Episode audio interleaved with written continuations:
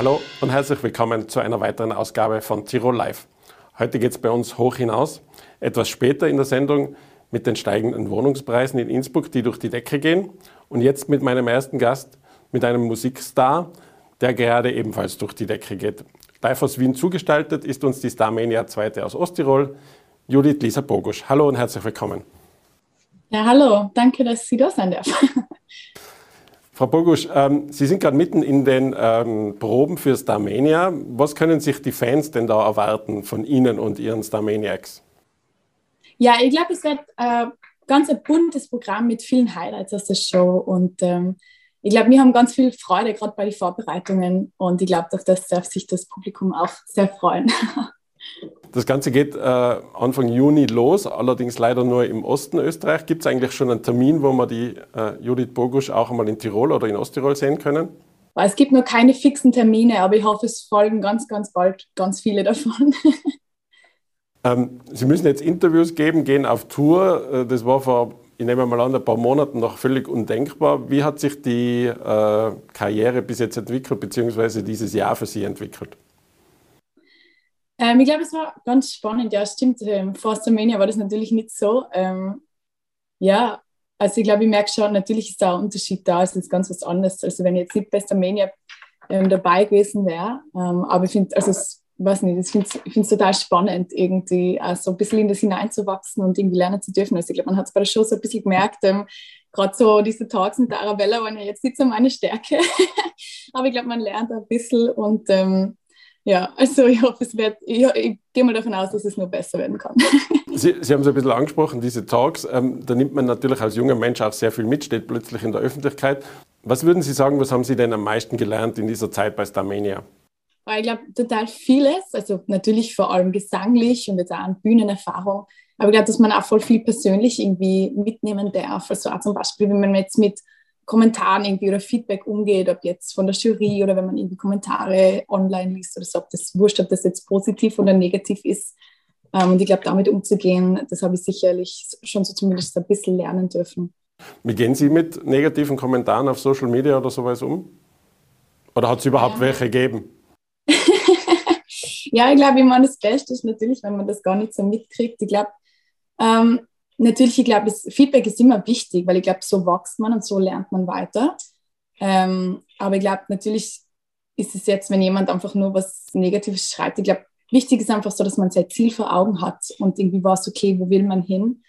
Ähm, und alles, was man an Feedback irgendwie mitnehmen kann, das irgendwie konstruktiv ist, wo statt das jetzt irgendwie eher negativ formuliert ist oder positiv formuliert ist.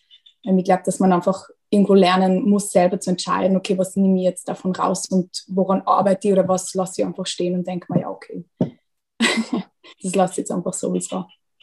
Es gibt viele Klischees rund um diese Castingshows, fast so viele, wie es Castingshows selber gibt. Ähm, Hat es für Sie mal so einen, so einen Punkt gegeben, wo Sie gesagt haben, ah, ich hätte mich vielleicht doch nicht bewerben sollen oder würden Sie jemandem zukünftig raten, sich doch zu bewerben, weil es einfach eine tolle Erfahrung ist? Nein, ich glaube, ich würde jedem empfehlen, der irgendwie Interesse oder Freude an sowas verspürt, dass es einfach ausprobieren soll. Und ja, natürlich, ich glaube, Castingshows haben immer irgendwie positive wie auch andere Seiten, aber ich glaube, das ist einfach Teil. Ich glaube, man weiß schon, wenn man sich für sowas bewirbt, man weiß ja irgendwie auch ungefähr, okay, auf was man sich ja einlässt. Ähm, aber ich finde, also ich habe das einfach, ich habe das voll positiv erfahren und habe es voll genossen. Wie gesagt, ich habe voll viel lernen dürfen und ich glaube, ich würde es genauso wieder machen. Haben Sie schon einen Plan für die Zukunft? Also soll die Musik denn die nächsten Jahre bestimmen oder gibt es da einen Plan B? Nein, es gibt tatsächlich keinen Plan B und es ist witzigerweise, es war schon bei mir irgendwie ganz klar, als kleines Kind habe ich irgendwie immer so diesen Traum, sage ich jetzt mal, verspürt, ähm, ich will irgendwie Sängerin werden, aber ich habe mich nie wirklich getraut, das ähm, zu sagen, weil ich mir halt irgendwie gedacht habe, ich glaube, ich bin halt einfach nicht so gut und wenn ich das jetzt überall sage, dann ist es irgendwie nur ungut. ähm, aber ja, na, also ich habe begonnen dann ähm, Musik zu studieren, also Medienmusik in Wien und ähm, also ich glaube, ich habe schon vor der Show meine Wege so ein bisschen in die Richtung gelenkt und das wird jetzt sich nicht ändern. Vielleicht können Sie uns ganz kurz beschreiben, wie ist das Gefühl, wenn man da in einer Live-Show auch kurz vor dem Auftritt auf der Bühne steht oder vor der Bühne steht und dann rausgeht? Also wie viel Herzklopfen, wie viel Aufregung, wie viel Adrenalin ist da dabei?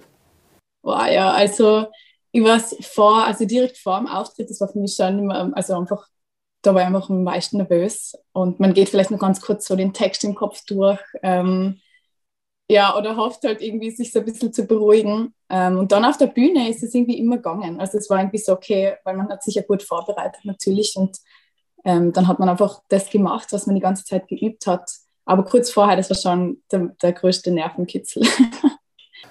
Sie haben es gesagt, äh, Musikkarriere ist eigentlich der Plan A und es gibt keinen Plan B. Wie soll das jetzt weiter verlaufen? Ähm, Sie haben eine Single draußen, äh, die man aus Armenien auch kennt.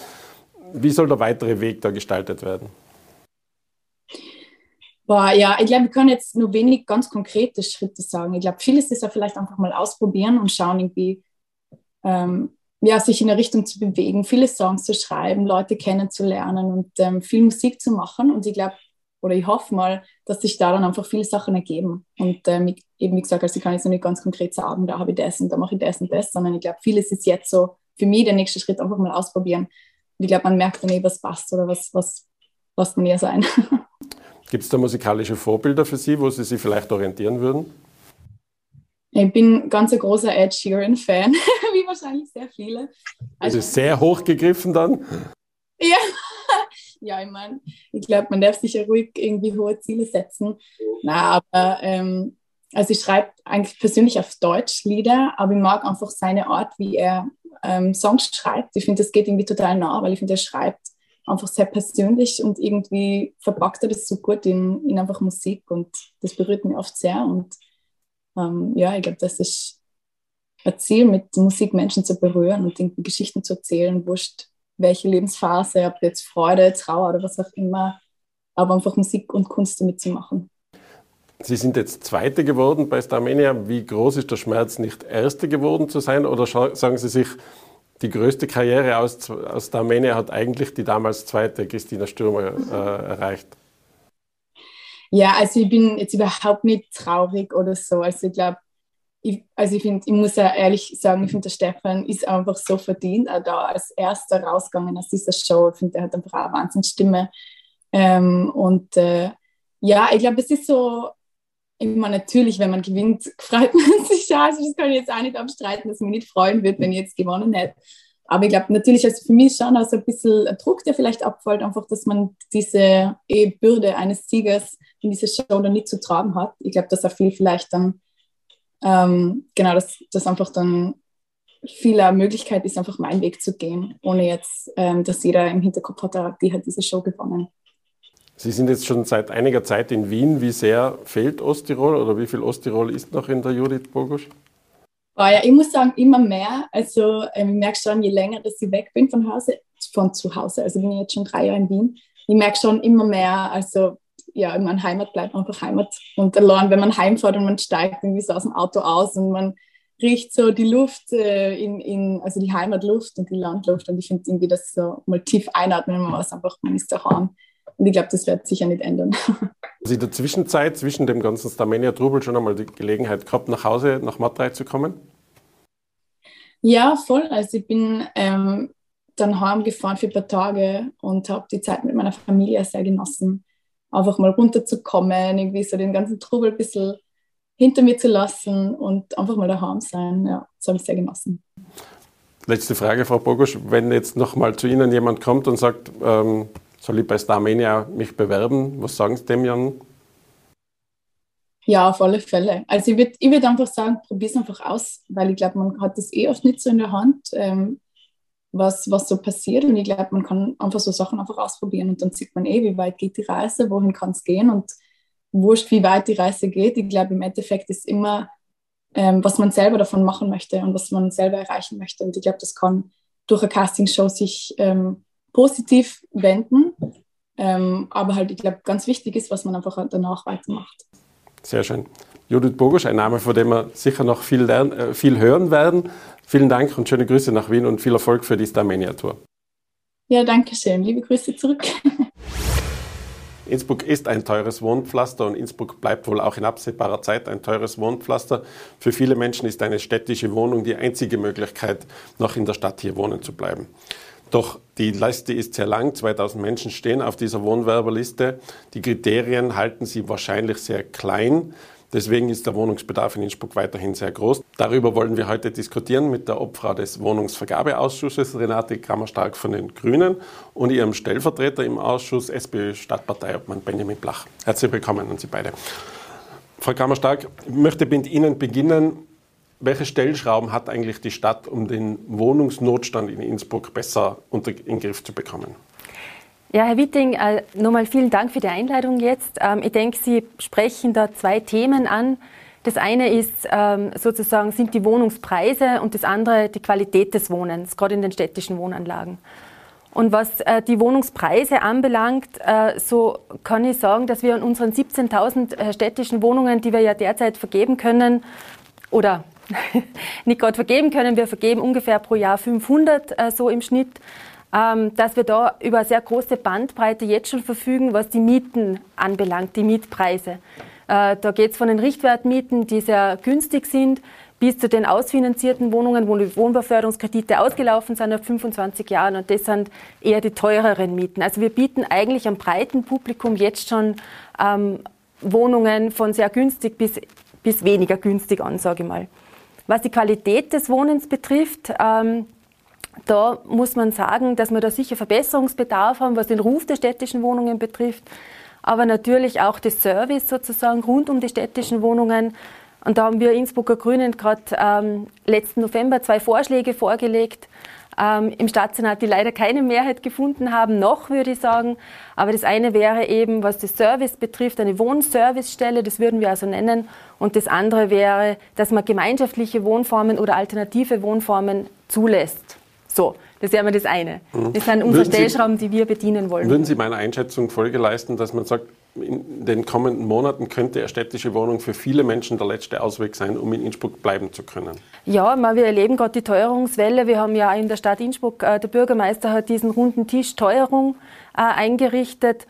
Und natürlich, äh, wir spüren, wir haben den Druck von unten immer schon gespürt. Also gerade was ähm, Sozialvereine in Innsbruck betrifft, die ja immer mehr eingefordert haben, sie wollen noch mehr Wohnungen in der Vergabe haben für ihre Klientel. Aber der Druck wird sicher größer werden. Das bin ich mir ganz. Also da habe ich keinen Zweifel darüber. Keinen Zweifel daran hat auch der Benjamin Blach von der SPÖ. Sie haben in der TT vorgeschlagen, die städtischen Wohnungen auch für den Mittelstand zu öffnen. Warum und was würde das bringen?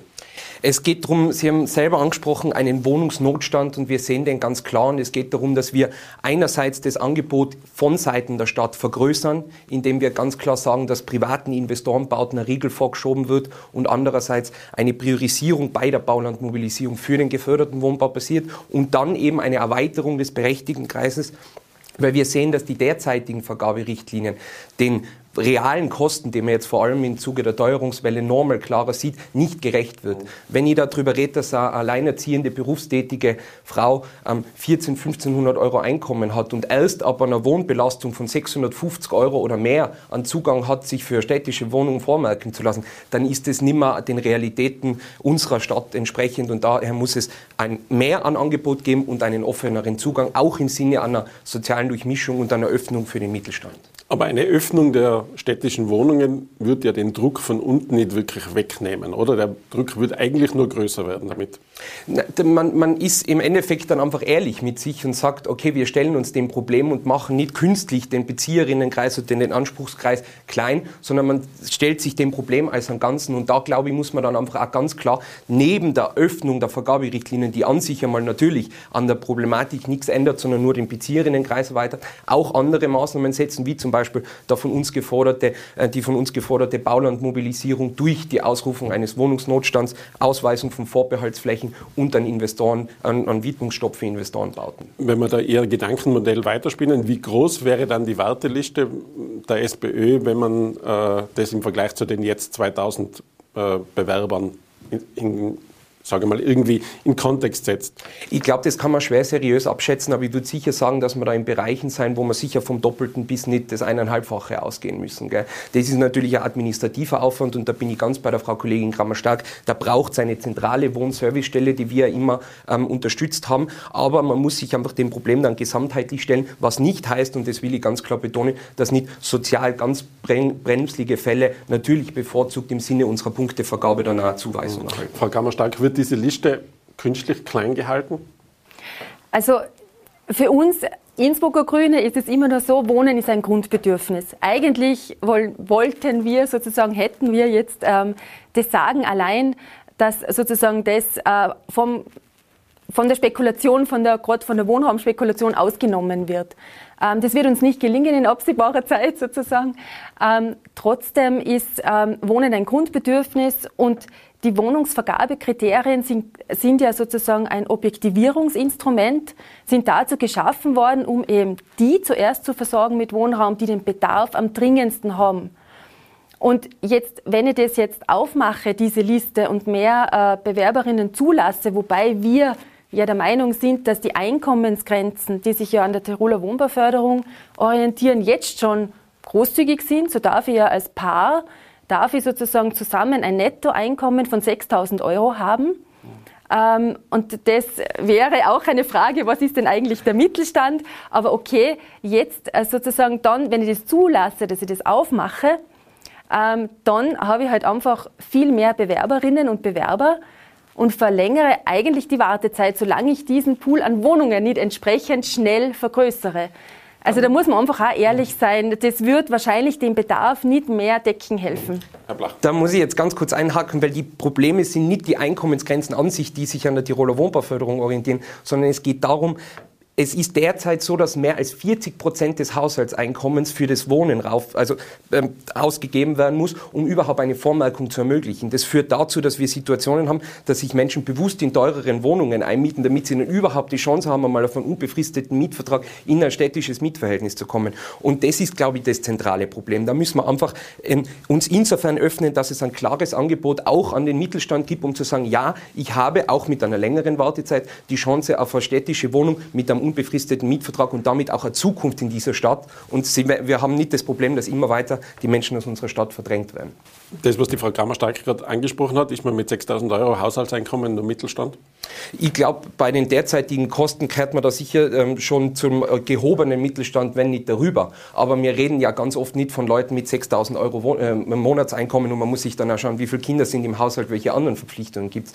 Aber was man sich schon sagen muss, ist, unter den derzeitigen Voraussetzungen mit dem Immobilienmarkt da in Innsbruck, wenn wir über Eigentum reden, dann hat man mit einem passablen Einkommen von einem Haushaltseinkommen von 3.000, 4.000 Euro oft schwierig bis gar keine Chance, vor allem jetzt mit den verschärften Vorgaben, ein Eigentum sich zu schaffen. Und da ist dann der einzige Weg, um langfristige Zukunft in der Stadt zu haben, einen Zugang zu einer städtischen Wohnung mit einem unbefristeten fairen Mietvertrag. Ich würde Ihnen beiden gerne eine Überschrift aus der DT vom 20.08.2020 vorlesen. Da steht, dass die Kriterien für eine Stadtwohnung auf dem Prüfstand stehen. Das ist jetzt zwei Jahre her. Verändert hat man nichts. Warum? Ähm, jetzt würde ich total gerne noch einen Satz zum Mittelstand sagen. Bitte, Darf bitte ich das? Gerne. Und zwar, ich denke, natürlich gibt es ein Angebot an den Mittelstand auch von den Innsbrucker Grünen aus.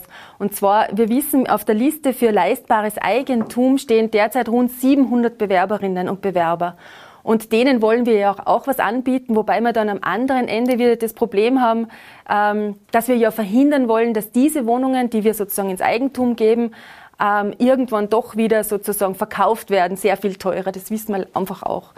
Ähm, und wir haben das Angebot, dass eben mit Gemeinschaftswohnformen, ich selber wohne ja in so einer Wohnformen, das durchaus auch ein Angebot an den Mittelstand ist, weil wir wollen ja lebendige Nachbarschaften, wir wollen ein gutes Zusammenleben in den städtischen Wohnhäusern.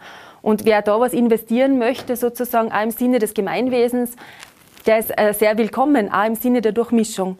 Ähm, ja, zu den Kriterien. Genau, genau also zu den Wohnungsvergabekriterien. Warum ist nicht ja. wirklich was passiert ja. in zwei Jahren? Ähm, ich verstehe, dass das äh, kritisch gesehen werden kann. Es war so, dass wir mit der Koalition, die damals ja noch existiert hat, ähm, die Novellierung der Vergaberichtlinien äh, erledigen wollten im Jahr 2020. Wir alle wissen, es kam dann Corona. Äh, die Arbeitsgruppe, die zu dem Zeitpunkt existiert hat, hat äh, sich äh, darauf verständigt, dass man das gern persönlich diskutieren will. Vergaberichtlinien ähm, betreffen ja heikle Themen, sage ich einmal, und das wollten wir persönlich diskutieren, lieber als online.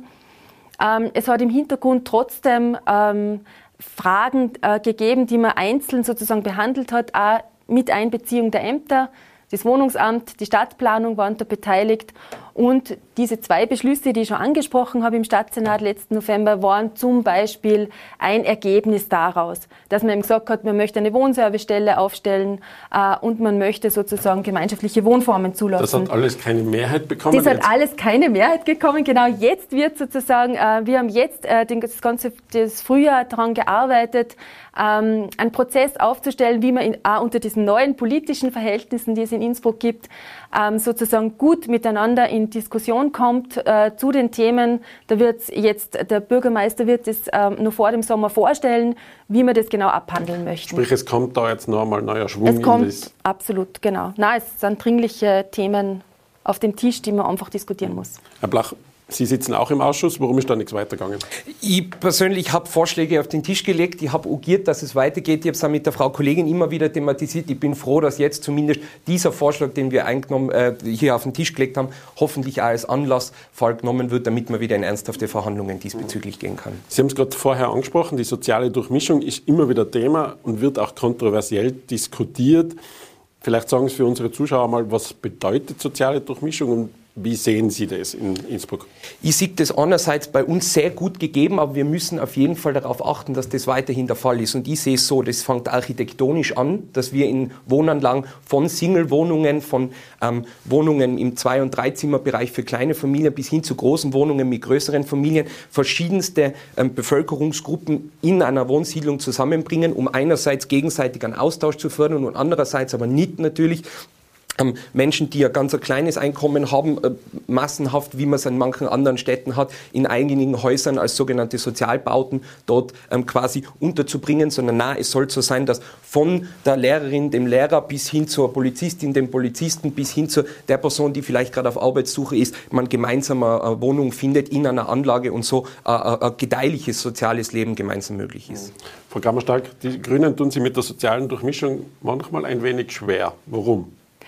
Also wir tun uns überhaupt nicht schwer. Soziale Durchmischung an und für sich ist nur für uns sozusagen ähm, ein Schritt auf dem Weg äh, zu dem Effekt, den wir uns wünschen. Ähm, und das betrifft einfach das gute Zusammenleben in lebendigen Nachbarschaften soziale ist Durchmischung. Sehr breit gefasst. Nein, ich würde sagen, äh, das, was der Herr Kollege angesprochen hat, das ist ja absolut richtig. Da stehen wir auch voll dahinter. Zur sozialen Durchmischung stehen auch die Innsbrucker Grünen. Nur es ist so, dass das eine Voraussetzung für das gute Zusammenleben ist. Nur weil man Menschen mit niedrigem Einkommen in Wohnungen neben Menschen mit mehr Einkommen, sage ich mal, setzt, passiert ja nur nichts. Und dass eben dieses gute Zusammenwohnen, diese lebendigen Nachbarschaften, ähm, auch äh, funktionieren können. Da braucht es einfach eine Begleitung, da braucht es einen Kümmerer, eine Kümmererin und genau solche Vorschläge liegen ja am Tisch. Die Einzugsbegleitung, ähm, die die Innsbrucker Grünen auch immer wieder betonen, ähm, das ist ein, auch ein Format auf dem Weg dahin. Und in der Kampagne, zum Beispiel Reiterareal, ja. ist es ja schon, äh, glaube ich, finde ist es ja vorbildlich gelungen, dass man diesen Weg ja auch beschreitet. Sie sprechen das Kampagnenareal an, das wird am Montag, sagen Sie mal, offiziell übergeben.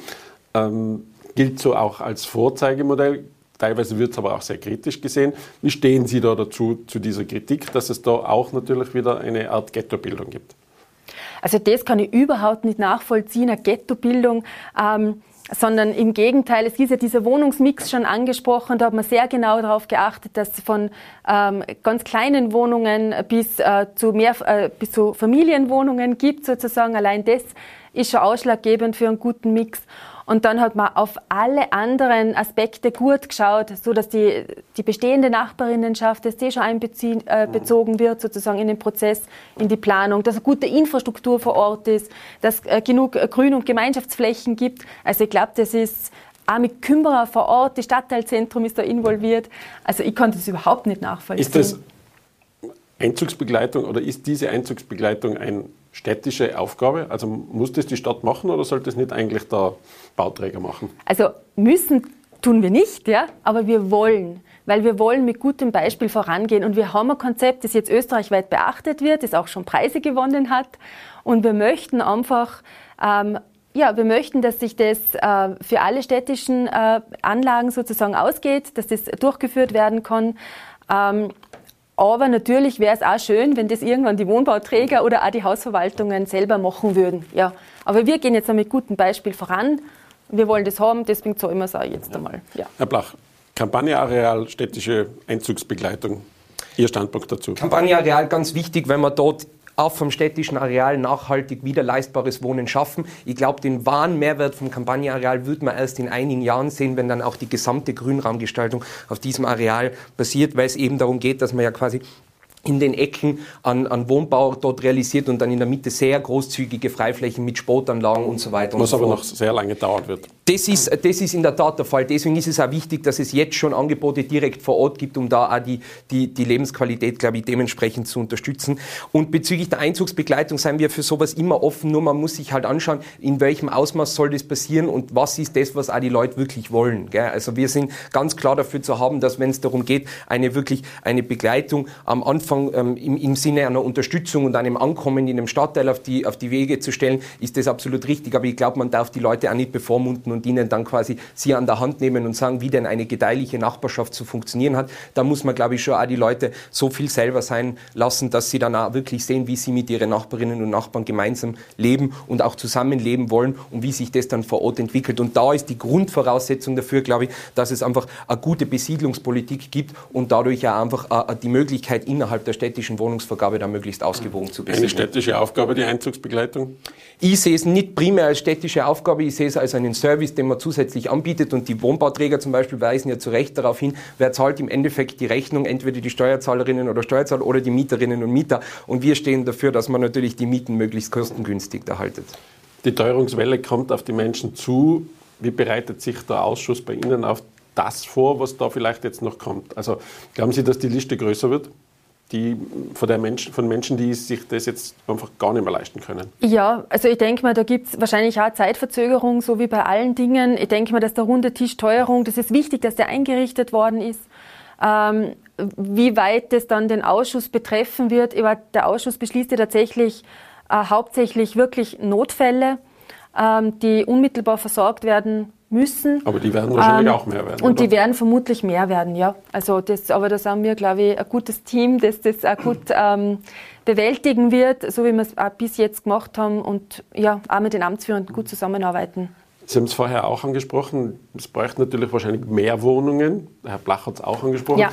Wie viel würden Sie sagen, braucht es denn insgesamt in Innsbruck städtische Wohnungen? Die Stadt hat für 17.000 Wohnungen das Vergaberecht, das ist schon ja. ganz schön viel, aber ja. Wie viel braucht es denn noch? Wie viel müsste man denn noch bauen? Also wir waren im September in Wien, da war der Kollege leider nicht dabei, äh, wo es auch um Baugruppen gegangen ist, um das Thema Gemeinschaftswohnformen. Und da haben die Kolleginnen und Kollegen aus Wien gemeint, sie können 75 äh, Prozent aller, aller Wienerinnen und Wiener können Sie eine städtische Wohnung anbieten, was ja unglaublich viel ist. Das würde ich mir wünschen in Innsbruck. Ähm, das werden wir so schnell nicht herbringen, aber dass wir so auf 20.000 kommen, das war jetzt schon so ein Ziel in den nächsten, sage ich mal, zehn Jahren. Mhm. Ja. Beispiel Wien, das hört der SPÖ-Stadtpartei man wahrscheinlich gerne. Ja, ich glaube, äh, jahrzehntelange sozialdemokratische Wohnbaupolitik macht sich da bezahlt. Gell? Also ich habe mir die Zahlen angeschaut, in Innsbruck haben wir 77.500 Wohnungen und davon eben die 17.000 in der städtischen Vergabe. In Wien reden wir bei 900.000 Wohnungen über, über fast eine halbe Million, zumindest im indirekten Einflussbereich der Stadt, wenn dann noch darüber hinaus, ähm, wie es die Frau Kollegin angesprochen hat. Und ich glaube, das ist der einzige Schlüssel. Und das aber auch, und das ist uns immer wichtig, nicht damit verbunden, dass man jede jede freibleibende Fläche in Innsbruck noch weiter verbaut, sondern damit verbunden, dass man ganz klar sagt, private Bauträger, die dort wirklich nur bei uns Betongold realisieren würden, wo immer auch oft vom Herrn Bürgermeister wirklich ein bisschen ein klareres Bekenntnis gegen solche Vorgänge erwarten würde, denen gehört der Riegel vorgeschoben und diese knappen Flächen für den geförderten Wohnbau mobilisiert. Und ich glaube, nur mit einem langfristig gestärkten öffentlichen Wohnungsangebot können wir auch den privaten Markt halbwegs im Griff erhalten. Weil wenn es eine Alternative gibt, dass die Leute eine wirkliche Perspektive haben auf eine geförderte Wohnung, auf eine städtische Wohnung, dann, dann gibt es eine Alternative und die privaten privaten Vermieterinnen und Vermieter können sich jetzt unter Anführungszeichen nicht mehr alles erlauben. Aber einer der Hauptkritikpunkte an dieser Legislaturperiode ist auch, dass eigentlich sehr wenige Projekte auch im städtischen Bereich in der Pipeline sind. Woran, woran liegt das? Das liegt einerseits natürlich daran, das muss ich ganz ehrlich sagen, ich habe mir das sehr genau angeschaut, dass wenig Flächen noch direkt im Einflussbereich der Stadt übrig sind. Das ist ja das große Problem, was die äh, geförderten und gemeinnützigen Bauträger zu Recht ähm, kritisieren. Und andererseits natürlich an der verfahrenen politischen Situation. Da braucht, das braucht man nicht schönreden. Und deswegen, glaube ich, braucht es jetzt das Bekenntnis. Daher zum Beispiel auch mein Antrag, dass wir in Sachen Vorbehaltsflächen endlich weiterkommen, in Sachen Baulandmobilisierung, weil nur wenn wir jetzt das Bauland mobilisieren, haben wir dann perspektivisch in 10, 20 Jahren, ich sage jetzt für meine Generation, auch die Chance, dass man dann wirklich nachhaltig was verbessert an der Situation in der Stadt. Das Thema Wohnen wird uns in Innsbruck sicher noch ein wenig beschäftigen. Letzte Frage an Sie, Frau Kammerstark. Die Wohnungssituation in Innsbruck ist Punkt, Punkt, Punkt. Ausbaufähig in jede Richtung. Herr Blach? Wir haben einen Notstand und wir müssen handeln. Okay, vielen Dank für das Gespräch. Danke. Meine Damen und Herren, das war's wieder für heute. Sie können diese Sendung auch wieder als Podcast nachhören. Ich wünsche Ihnen ein schönes Wochenende. Bis zum nächsten Mal. Tirol Live, ein Podcast der Tiroler Tageszeitung. Das Video dazu sehen Sie auf tt.com.